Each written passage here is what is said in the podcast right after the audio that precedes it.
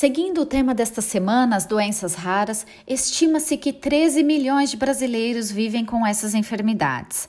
O jeito mais simples de diagnosticar uma doença rara é por meio do teste do pezinho, e na maioria das vezes elas não são detectadas pelo teste tradicional, que é obrigatório e gratuito em todo o país mas sim por uma versão mais sofisticada, o teste do pezinho ampliado, que pode diagnosticar até 53 doenças raras. Identificar precocemente uma doença rara pode fazer a diferença na qualidade e no tempo de vida de muitos pacientes.